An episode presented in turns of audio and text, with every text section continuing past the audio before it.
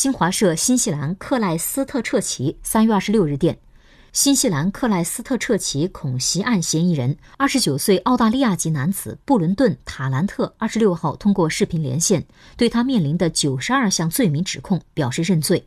去年三月十五号，塔兰特先后闯入新西兰南岛克莱斯特彻奇市两座清真寺开枪，造成五十一人死亡，另有数十人受伤。这是新西兰历史上伤亡最惨重的恐袭事件。